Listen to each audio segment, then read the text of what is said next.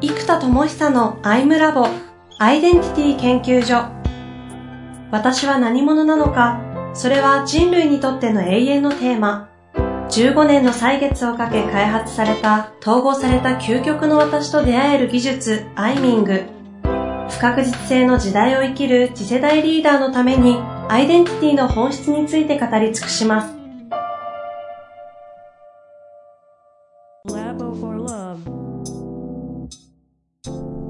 こんにちは、遠藤和樹です。生田智久のアイムラボアイデンティティ研究所第27回。生田さん本日もよろしくお願いいたします。はい、よろしくお願いします。前回はですね、エネルギーを高めるということで、えーと、意識と空想から捉えたエネルギーの高め方という話をしていただいたんですけども、今回は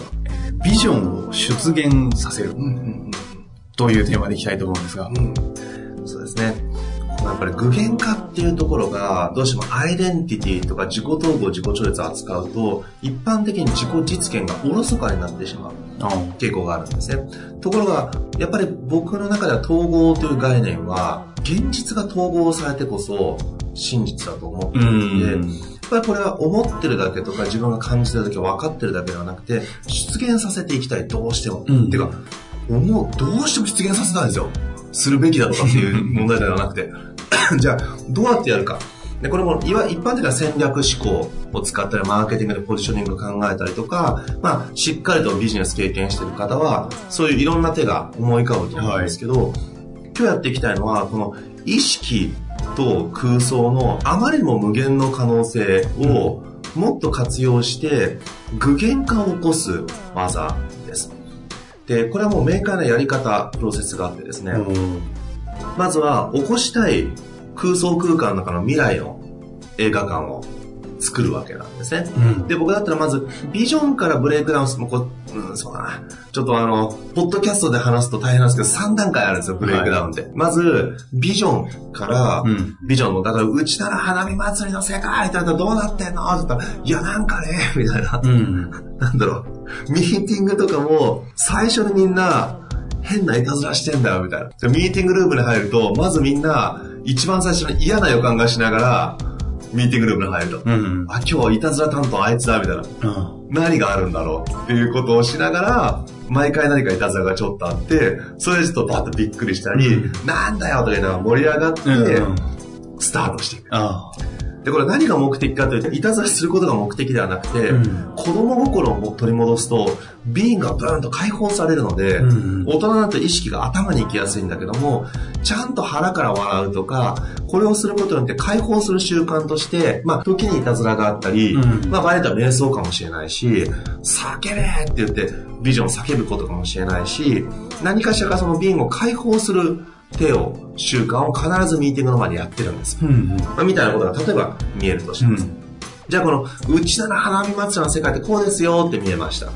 では、この世界を具現化するためには、うん、人々は、これ今現在進行形で未来を話すんですけど、はい、一体なぜこの世界が起きたんですか、うん、なぜこの世界が作られたんでしょうかとか、この世界になるために何が必要だったんですかとか、うん、何をしたからこの世界になったんですかっていう形で、えー、っと、得たい意識を置いた未来の場所を、現在形、現在進行形で喋ったら、そこから映画のエンディングなので、巻き戻して過去形で喋るってことなんです、うんうん、意識は未来の席に座っているので、そこからすると過去形なんです、すべては。なので、いや、それはね、みんながね、なんかビーンがむちゃくちゃ解放した合宿があってさ、みたいな。そこでみんなむちゃくちゃ叫んで、思いっきりあって思いっきりやってビンゴガンガン解放したんだよね。うん、まあちょうどね、今ちょっと僕もソリューション見えちゃってるからそれ見え始めちゃってるんですけど、はい、ね、そうすると対抗して、もう精神と時の部屋合宿で、バリバリ能力みたいな戦略思考苦手だって言ってる人が、もう1ヶ月ぐらい詰め込まれて、うん、考えろ考えろ頭に汗かけみたいな甘いみたいな、もうね、スパルタなんですよ。うん、もう部活動のレベルで、えー、もうガンガン論理思考を鍛えられて、うん、力つけろと。で、こっちはロールブートキャンプで、ロール力がぐんぐん伸びていく。っていうのがガンガン行われている。っていうのが例えばもう見える。うん、もうただね、これはちょっともうすでに見ちゃったことだから今、見たことが想起されてますけど、うんうんうんそんな形ですね、したことをまた過去形で話していきます。ビジョンからビジョンを現実に置いて、そうです。で、過去と、過去として話す。過去として全部過去形で話す。うん、っていうワークをただひたすらやるだけなんです。でもこれだけです。本当に。なんで、えー、聞き手が必要なんです。これ一人だとできないので、聞き手の人、話し手の人が起こしたい未来を現在形、現在進行形で話します。何が起きたんですか？あ、そんなことがあったんですねって。聞き手も全部そうです。そのために何をしたんですか？あ、そうだったんですね。あ、そんなことがあったんですか？その前って何したんですか？って。全部過去の話を聞くように聞き手も聞きます。うん、話しても、そうそう、それでね、その前こんなことあってさ、で、あいつがこんなことしたんだよね。いや、マジ受けたんだよ、あのことと言って、全部過去形で話します。うんうん、もう騙されたと思って、これをただただやってください。それが、ビジョンを出現させる。そうです。意識を置いて、その空想空間で映像を巻き戻すことによって、今何をするかのところまでブレイクダウンをしていくっていうのが、意識と空想を扱って答えを見る。何をすればいいかを見ていって、壁を突破する、えー、技なんですね。はい。これ、ちゃんとそういう時には、そういうできるパートナーをつけてやってるんですね、生田さんは。そうですね。あの、僕らのチーム、アイミング道場では、これはもう基本スキルなので、はい、具現化、まず具現化するときもお互いこれやるんですよ。うん、だから僕らも今、ミーティングの時は、えっと、これもですね、今度チームワークの応用するとすごく面白くて、うん、まず一般的にはリーダーがストーリーテリングして、ビジョンを共有するっていう発想になるんですね。うん、でも、共有の時点で、その物語は僕が脳内で創発させて見てるもの。うんうん、だから僕の空想空間の物語をうまく喋って人に伝わったとしても、うん、結局その人は刺激によってイメージできた範囲にしかならないんですよ。うん、だけど、これ記憶もそうなんですけど、想起した瞬間、自分が中で生み出した瞬間に一番記憶力が伸びるんですね。なんで、見た回数でも聞いた回数でもなくて、思い出した回数が一番記憶を定着させるんです。うん、で、物語も一緒で、聞いた話ではなくて、自分が創発した物語が一番強いわけですよ。うん、そう。リーダーがビジョンを共有しちゃうと創発機会にならないので、うんまず何をしてるかというと、今実践でね、はい、えっ、ー、と、僕は、うちなの花見祭りっていうのがあるので、これ僕がいっぱい喋ることもあるんですけど、うん、みん。なそれ何回も聞いてるから、じゃあ、あなたにとってうちなの花見祭りの未来ってどうなってんの？って言うと、こんなこと起きたらあんなこと起きてるって見えるので、うんうんうん、で、なんでそれが起きたの？っていうふうに、相手からブレイクダウンしていく。相手の。で、相手は、そう、みんなが花火だったらこんな世界で、あ、そのためにはこんなことしてあんなことしたんだよね。で、こんなことしてあんなことしてこんなことしたら、あ、みんながこうやってるんだ、とか、そんな風に話していくので、うんうん、じゃあそれやろうってことになるんです。なんで、相手の中で物語をブレイクダウンすると、ビジョンの共有ではなくて、ビジョンの創発みたいなことが相手の中で起きるので、共通ビジョンを描くというのは、共通ビジョン持ってるんじゃなくて、持ってるのは僕が与えるから持つことになるんだけど、うんうん、お互いが描くっていうことが鍵になります。一旦は少なくともリーダーの生田さんがちゃんと共有をした上ですよね。そうです。それをした上で、あとは想起は委ねるんですか？えっ、ー、と、想起というよりも創発ですね。創発が。うん、はい。ゆ委ねるというか、相手にビジュアライゼーションのワークで、えっ、ー、と、見てもらいます、映像で、これを1時間半ぐらいひたすらやる。ということですね。はい。なるほど。なんかビジョンを出現させれば非常にあのテクニカルスキルですね。うん、そうですね。他にもいろいろあるんですけど、今度は具現化に向けてブレイクダウンのスキル、プロセスなので、ブレイクダウンは結構技術的にできるところが多いですね。うん。うんこれ実際には現場で使うときというのはどんな感じなんですか？要はチームがいるわけですね。プロジェクトチームとかがいて、5、6人とかわっと集まったときに、まずそのリーダーである生田さんがやってる役割というのは、えっと、まずビジョンを共有したら、あとは二人一組になって、はい、お互い1時間半ずつビジュアライゼーションで開いて。そんなやるんですか？そうです、そうです。もう教わります。で、これさっき3段階あるって言ったのは、はい、ビジョンからソリューション。例えば、今だったら、そのビーグブートキャンプとかロールブートキャンプみたいなビジョンから何が価値かもっとロールが開かれて瓶が開かれて人と人との絆がむっちゃ強まって感動しながら本気になってる空間ってなると僕の中で精神と時の部屋フィールドなんですよ。うんうん、これってどうやって具現化するのってソリューションが合宿型の教育システムなんですね。うん、このビジョンからブレイクダウンされたソリューションまでのプロセス。うん、そうすると何をするかっていうワットが明確になるんですよ。はい、じゃあ、今度、それどうやって今度具現化していくかっていう戦術仕事フェーズ、計画フェーズに入るわけです。うん、じゃあ、例えば今だったら、じゃあ今後半年間で、このアイデンティティブートキャンプに、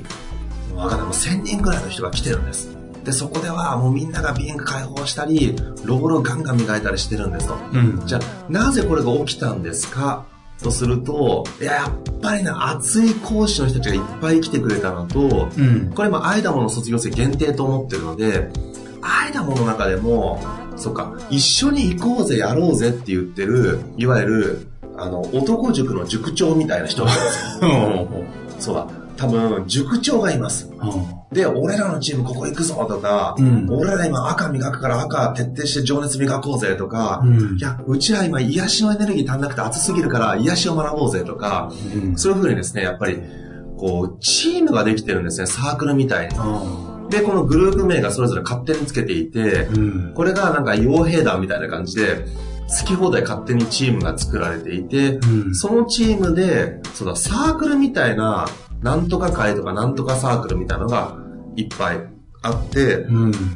そのチームで丸ごとこの合宿に行く行かないみたいなのを話し合っている。うんうん、で、もちろん個別で10人行ってもいいし、拘束があるわけじゃないんだけど、チームで同じテーマを持ってる人同士が語り合って丸ごと合宿に行くっていうパターン。うん、そうすることで、講師やファシリテーターがいなくても、そのチームで集まれば復習もできるし、うん、一緒にやれる、うん、っていうことが起きていますと。いうのが今パーッと見えてきたわけです。で、そうすると、具現化するための、今度仕事レベルで言うと、じゃあこのサークルの仕組みを考えましょうとか、うん、どうやって告知するかとか、誰に相談するかっていう具体的なタスクまで落ちるわけですね。うんうん、でそうすると、目標、ソリューションの目標からタスクまで落ちてきたら、うん、今度、何者としてどうやってやるかなんですよ。ほうほうほうここまでが3段階目です。つまり、じゃあ僕のね、今、初風ワオラービーム、愛っていうですね、うん、このエネルギーで、そのビーイングがどの子でやるんだと。ジェネレーターでコンテンツ作るか、そのシステムがなぜ大事かっていうコンテンツや本を書くのか、システム作るのか、リリーサーで開くのか、プロデューサーでとにかくフィールド作りまくっちゃうのか。ってやると、そうだな、もうコンテンツを作るのもちろんあるんですけど、やっぱりね、本質を遊ぶ道化師って呼んでるプロデューサー君が、うん、これ面白いよってガンガン作ってるんですね。そうすると、えっ、ー、と、人数が集まらないかもしれないとか、うんうん、平日やると3人しか来ないかもしれないとか、いろんなリスクが発生すると、気が一回落ちるから、うん、よしと。もう、3人でいいと。僕と、プロデュースパートナー、講師。まあ僕も講師やるかもしれないけどね、うん、3人で究極やってもバカみたいに楽しいよね、このプロジェクト。うんうん、いうのを作って、もうそれで OK って、プロデューサー君がやってます。うん、で、3人なら3人で本質遊ぶ道化師君が、これを遊びに変える。やばいと3人しか集まんなかったら 超ウケるみたいな。そうすると、それすらも受けちゃうっていうネタにすることができるから、こんな熱い人来てくれて俺ら3人しかいねえよ、受けるってなると、それ自体が、え、やばくない？それ超贅沢じゃない？みたいになるから、結果それがカンフル剤にもなるので、うん、っていうことは、3人しか来なくてもカンフル剤。うん、10人来たら盛り上がるし、うん、20人来たらもう、わーってなっていくから、うん、もう、最小人数が本質を遊ぶ道化師君はもうそれすらも遊んじゃうから、もういけるよって今なりました。そうすることで、人数が少ないっていうのはこうプロデュースにおいて、一番ちょっと引っかかる場所、うん、で、集めなきゃってなると、はーってなんか疲弊したり、重くなっちゃって気が落ちやすいから、うん、もう、いいと。こんな熱いことやるから来てくれって言って来なかったら、ああ、ずれてたね、みたいな。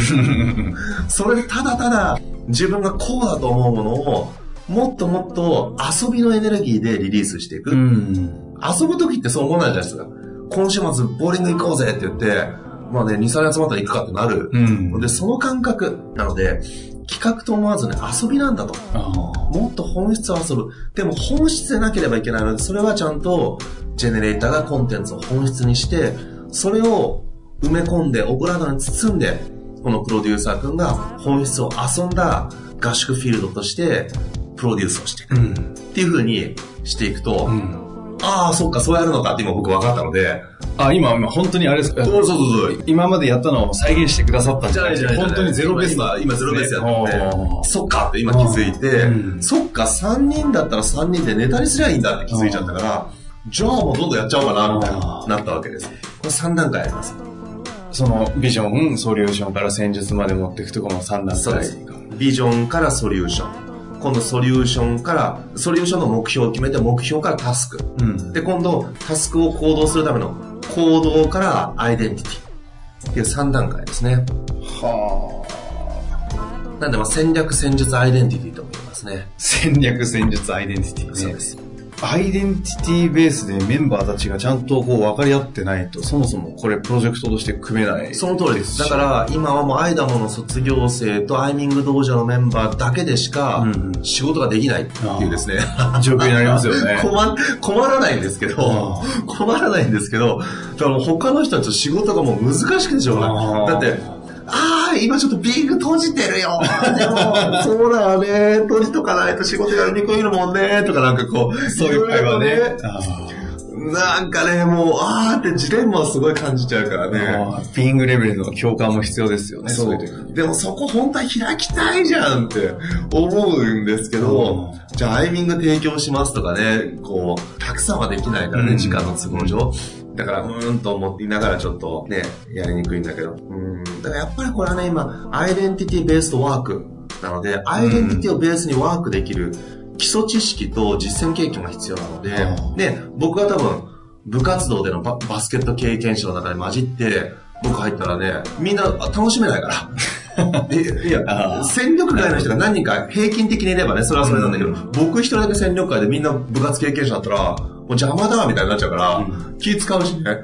だからやっぱりね、それは経験者同士じゃないとできない遊びが。アイデンティティ経験者たちが。そうです。なんでこれがやっぱり統合を経験した人たちだけで今、仕事を作ってたりするので、超楽しいですよ。ちょっと今度どっか別の機会で、統合をした人たちだけのプロジェクトの中身がどんな感じでやってるかもちょっとぜひシェアしていただきたい。熱いですね。これ今ね、ワンウェイショーって呼んでるんですけど、それ自体もコンテンツ化しようと思ってるんです。つまり僕らがどういうふうなアイデンティティを扱っているかとか、本当にここでこういうふうなアイデンティティ意思決定するんだなとか、うん、ここビーイングで決めるんだっていうのをリアルで見ると、やっぱり伝わるんですよね。いや、そう思いますよね。なので、これを僕らが、えっと、やってるところを、ショーとして舞台の上で僕らがやって、